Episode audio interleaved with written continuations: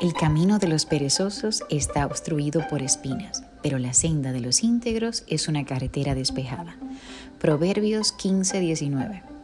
El perezoso solo ve dificultades, en donde otros ven un sinfín de oportunidades.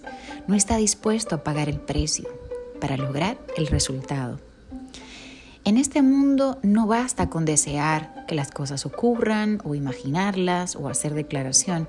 Es necesario trabajar con inteligencia, diligencia para avanzar hacia la meta. Nadie descubre nuevos océanos a menos que pierda de vista el confort de la playa y la orilla. Por eso yo hoy te animo, levántate y anda, no sin antes entregar el control de tu vida y de tus planes, de tus sueños a nuestro Padre amado Dios. Y por supuesto, con Jesús a tu lado, vencerás todos los obstáculos, todos los gigantes y todas las montañas que se puedan enfrentar en tu camino. Tú la vas a poder mover. Wow, poderoso este mensaje que te dejo en el día de hoy. Levántate y anda porque el largo camino te espera. Recuerda compartir este mensaje para tocar otras vidas que necesitan hoy recibir fortaleza y esperanza. Dios te bendiga. Se despide Anet Rodríguez.